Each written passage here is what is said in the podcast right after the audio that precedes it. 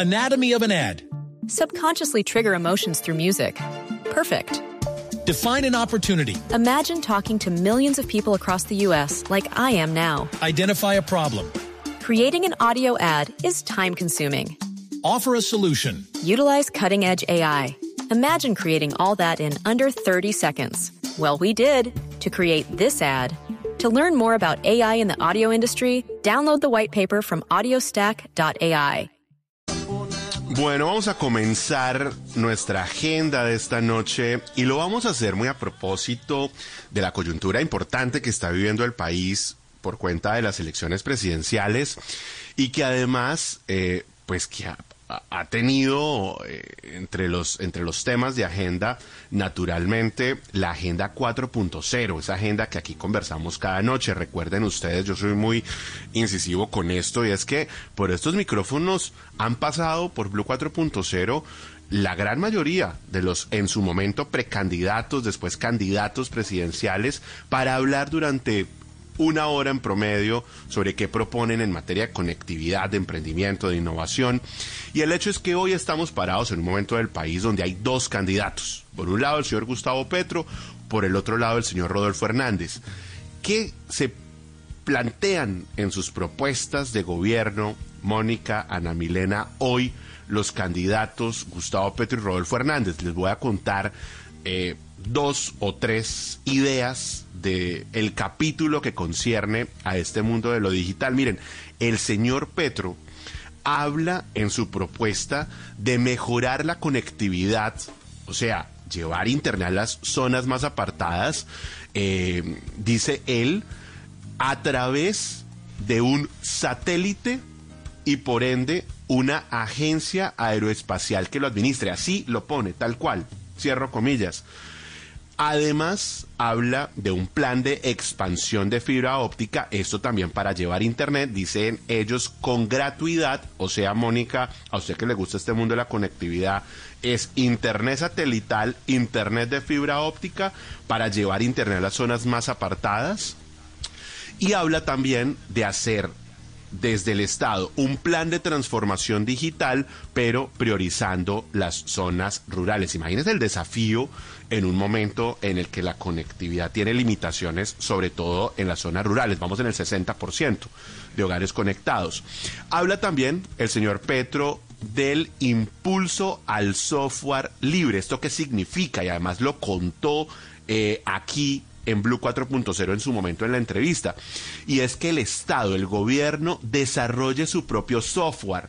O sea, las soluciones contables, las videoconferencias, los software de trámites ciudadanos, en la medida de lo posible, ser desarrollados por ingenieros in-house para representarle por esa vía un ahorro al Estado. ¿Quién se pudiera perjudicar con esta propuesta? Hay que decirlo, pues los desarrolladores de software que hoy tienen como principal cliente al Estado y que venden licencias eh, para que el gobierno, en este caso uno de sus clientes, pues adquieran el software que permite que se desarrollen diferentes tipos de soluciones. Esto se implementó en Bogotá, sí. Hay quienes dicen que funcionó bien, hay quienes dicen que no funcionó bien, que el software no era de la mejor calidad, en fin, pero esa es una de las apuestas que traza el señor Petro en lo relacionado con el desarrollo del software, Mónica. Hay que le voy a decir una cosa, Juana, y, y, a todos, a los oyentes, es que a veces no vale la pena, es demasiado costoso desarrollar algo que ya está desarrollado. Uno no se inventa la rueda. Entonces, una cosa es el software libre y hay compañías que tienen software que se va construyendo en comunidad y que ponen el código abierto para que otras compañías cojan ese código y lo mejoren. Eso es una cosa. Otra cosa es desarrollar lo que ya está inventado. Hay vainas que ya están hechas, que hay grandes jugadores. Es mejor pagar licencias, hacer acuerdos. Eh, sí, como la mayoría son como por o por cantidad de usuarios o por tiempo o bueno, tener esas plataformas ya desarrolladas porque qué va a empezar uno de cero a hacer una cosa que ya está hecha y probada. Eso termina siendo mucho más costoso para el gobierno o para cualquier tipo de compañía que lo haga es así. que creo que justamente la pregunta eh, en su momento para el candidato puede ser esa, es cuáles cómo son las cuentas, cuánto le cuesta al Estado desarrollar ese software y cuánto se va a ahorrar realmente, ¿no? Cuentas reales para saber si, si funciona o no funciona y si vale la pena o no vale la pena. Pues precisamente aquí en estos micrófonos habló en su momento el señor Gustavo Petro sobre esta propuesta y trataba de hacer ese balance, no planteó números, esa es una buena pregunta, Ana Milena, y lo que decía es que sí esperaba por esa vía que se representara un ahorro importante para el Estado. Quiero que escuchemos muy rápidamente unos segundos de lo que fue esta parte eh, del software libre que no es que no deja de ser polémica, por supuesto, para la industria de las TIC. Escuchemos. El software libre en el Estado permite no pagar licencias anuales tan costosas como el software propietario.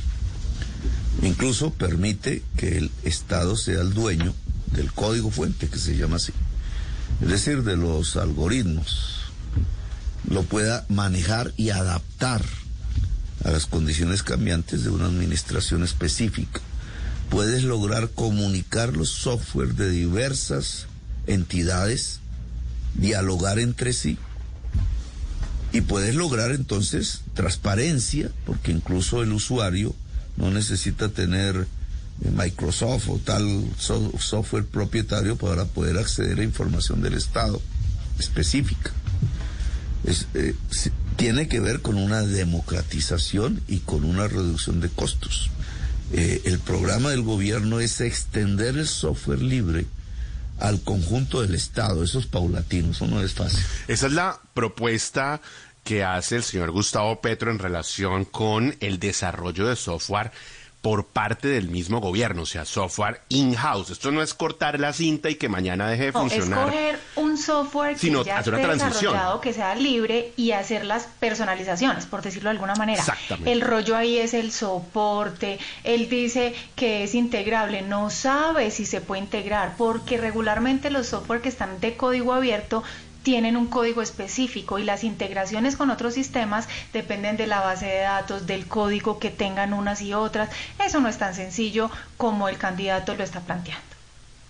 El tema, el tema tiene que ver eh, con las afectaciones que puedan darse de cara al ciudadano, ¿no? Claro, ¿quién soporta si, hoy eso? se cae si hoy se caen las plataformas, imagínense lo que nos pasó con el INVIMA, lo que pasa con la DIAN, eh, lo que pasa con la historia clínica electrónica, lo que pasa con el tema del pase, o sea, el tema de las plataformas en Colombia hoy que no es in-house, que son plataformas desarrolladas por privados, ya tienen inconvenientes.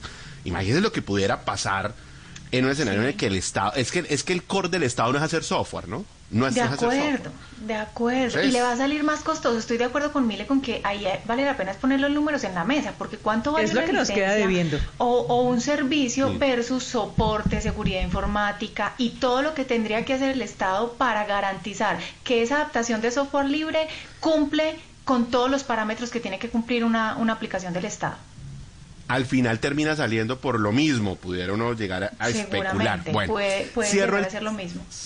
Cierro el capítulo propuestas Gustavo Petro para hablar de Rodolfo Hernández. Habla también de generar un espacio regulatorio que impulse tecnologías emergentes tanto para lo público como lo privado, como el caso del metaverso, el blockchain, conectividad 5G. Recuerden que Colombia se quedó en pruebas piloto, no hubo licitación 5G, entonces al próximo gobierno le toca hacerlo. Inteligencia artificial, habla de machine learning. Oigan, reglamentación de drones. Eso lo hemos hablado acá. También lo tiene incluido en su propuesta de gobierno. Realidad virtual, realidad aumentada y habla de telemedicina.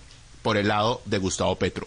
¿Qué propone Rodolfo Hernández en su plan de gobierno?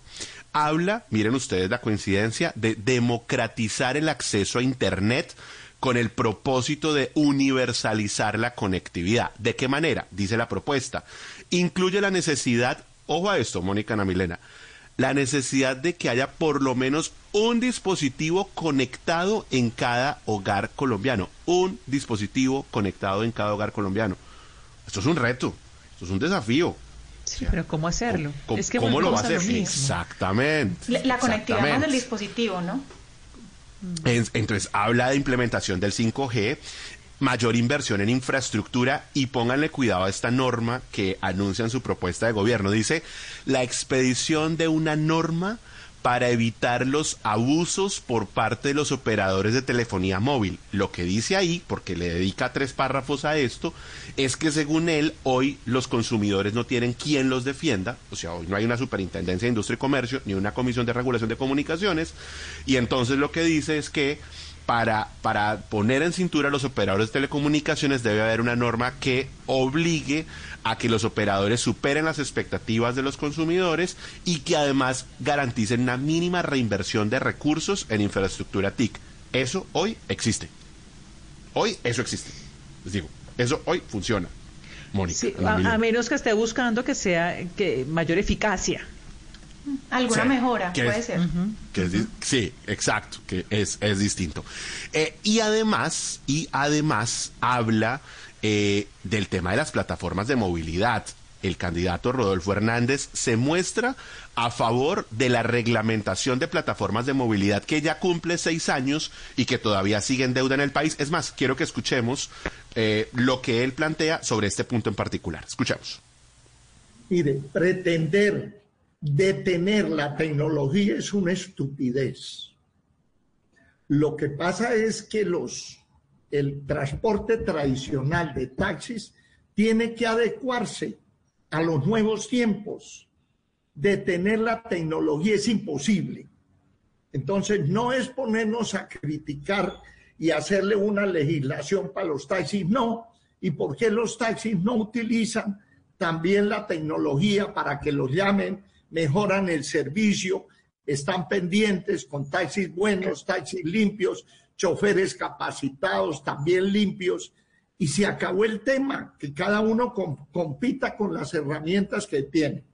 Yo, si llego a la primera magistratura, lo que hago es invitar a todos a que entren a las plataformas y mirar cómo se reglamenta para todos. No para unos sí, para otros no, para todos.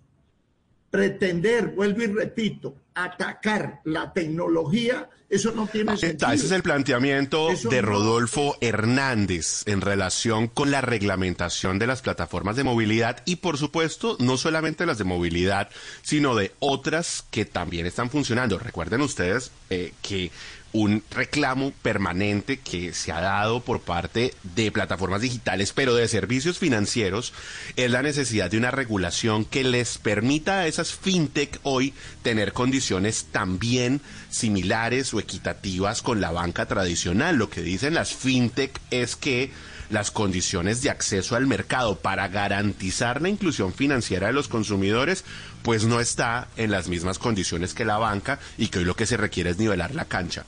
La posición de los candidatos presidenciales hoy. Cierro con Rodolfo Hernández, Ana Milena Mónica, con otra propuesta que está relacionada con su proyecto bandera, que es el de la lucha contra la corrupción. Dice la propuesta de Rodolfo Hernández, facilitar el control social de los actos gubernamentales a través del gobierno digital. Y esto, eh, dice él, garantizando que haya tecnología presente en los diferentes procesos de contratación.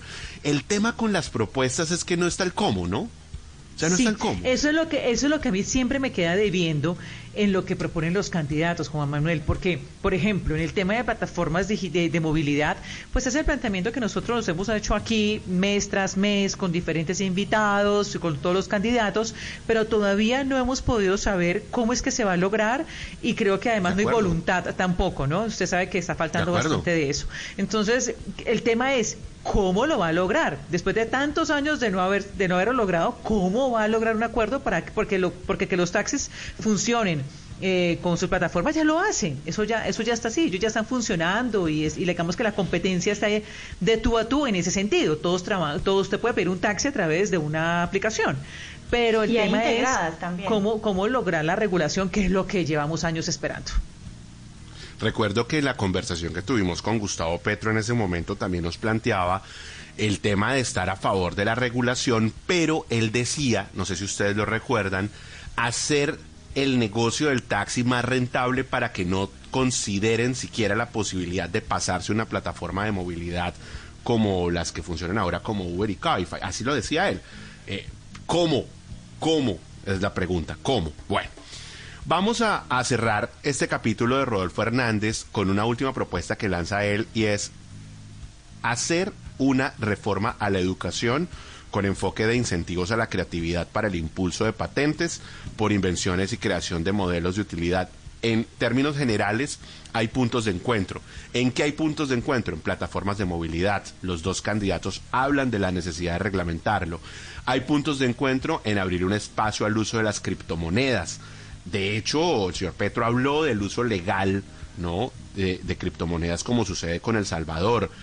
También se ha hablado de la importancia del uso del blockchain para la lucha contra la corrupción.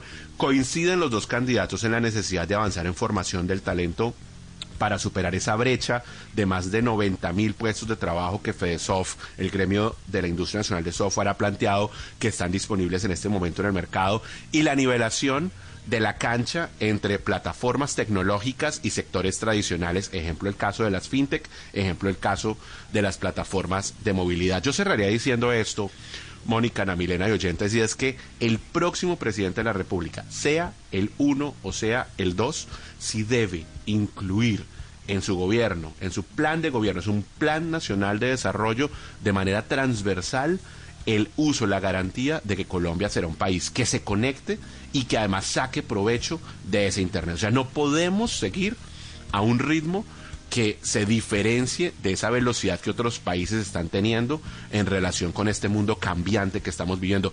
Tener economía digital es contribuir a romper las brechas sociales, generación de riqueza para la gente, es oportunidades de emprendimiento, Ana Milena es transformación digital de los sectores productivos. Pero si no hay condiciones, seguiremos con casos como el de centros poblados, seguiremos aquí hablando de cómo reglamentar las plataformas de movilidad, seguiremos en, en deseos y en intenciones sin lograr avanzar al ritmo que se merece. Tiene que haber ejecución. Ahí está. Tiene que haber ejecución. Necesitamos saber de dónde sale la plata para las propuestas, ¿no? Sí. Es lo mínimo. Bueno, ahí está, pues es el análisis que queríamos hacer a partir de la mirada a las propuestas de los candidatos presidenciales que hoy están eh, en la contienda para el próximo 19 de junio y que han decidido incluir en buena hora, hay que decirlo, capítulo relacionado con el mundo de las telecomunicaciones. Regresamos en minutos para hablar de comercio electrónico, porque las cifras muestran que el e-commerce la está sacando del estadio en lo corrido del año y a portas de la primera jornada del día sin IVA. Ya regresamos. Anatomy of an ad. Subconsciously trigger emotions through music. Perfect. Define an opportunity. Imagine talking to millions of people across the U.S. like I am now. Identify a problem. Creating an audio ad is time consuming. Offer a solution. Utilize cutting edge AI. Imagine creating all that in under 30 seconds. Well, we did to create this ad. To learn more about AI in the audio industry, download the white paper from audiostack.ai.